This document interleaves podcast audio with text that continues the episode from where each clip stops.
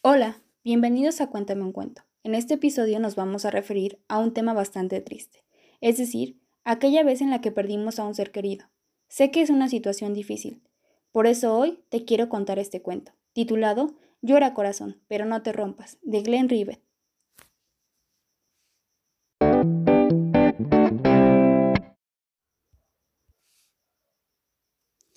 En el extremo norte, en una pequeña y acogedora casa, cuatro niños vivían con su amada abuela, una mujer amable que los ha cuidado durante muchos años. Ahora ella tenía un visitante. No queriendo asustar a los niños, el visitante había dejado su guadaña afuera junto a la puerta. De todos modos, sabían que era la muerte. Nels, el mayor, y su hermana Sonia cerraron los ojos llenos de tristeza. Casper, que era más joven, trató de ignorar al visitante, pero Lea, la más joven, que siempre se metía en problemas, miraba fijamente a la muerte.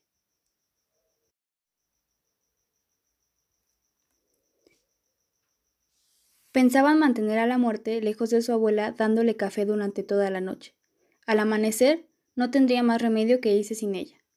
Entonces, cada vez que la muerte vaciaba su taza, Nels preguntaba, ¿Más café, señor? Y la muerte sentía.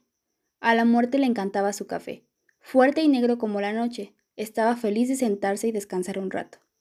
El tiempo pasó. Finalmente, la muerte estaba lista. Puso su mano huesuda sobre su taza para indicar, no más.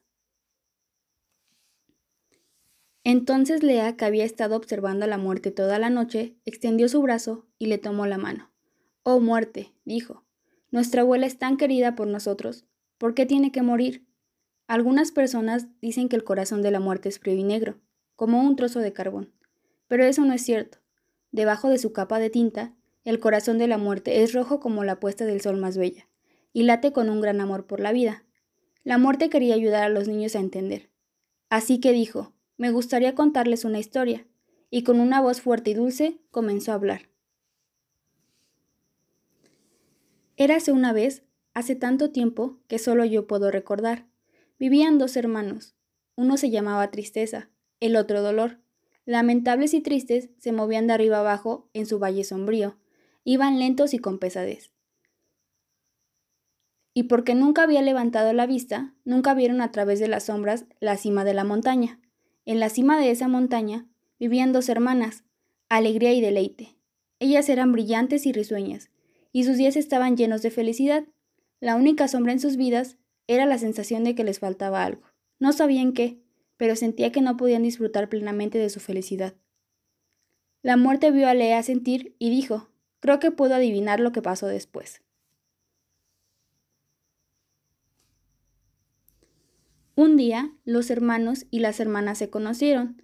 La tristeza se enamoró al instante de deleite, y ella de él. Fue lo mismo para dolor y alegría. Cada uno no podía vivir sin el otro.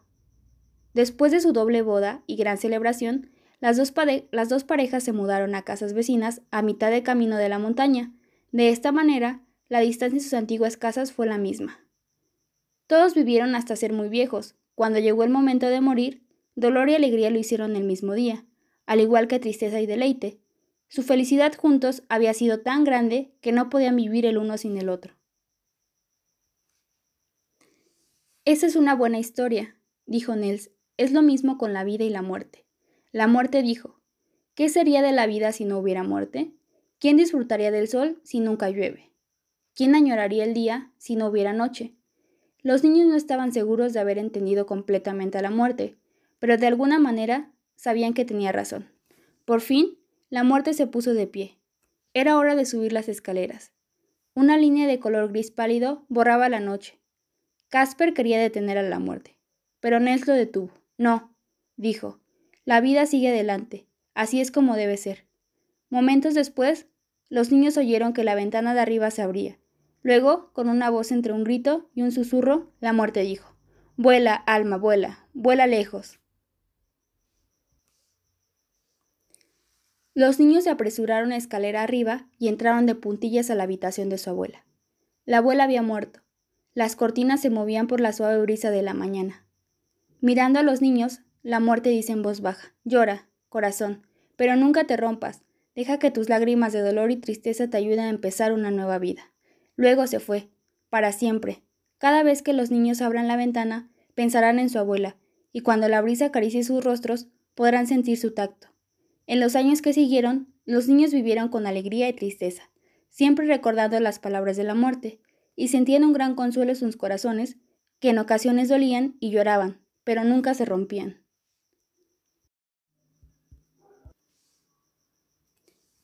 Si te encuentras en una situación similar, no olvides que llorar y expresar lo que sientes ayuda a sanar tu corazón. ¿Te gustó el cuento? Sigue escuchando los demás cuentos y entérate de más historias. No olvides seguirnos en nuestro grupo de Facebook Cuéntame un cuento, en donde podrás pedirnos algún cuento que te gustaría escuchar. Queremos saber tu opinión.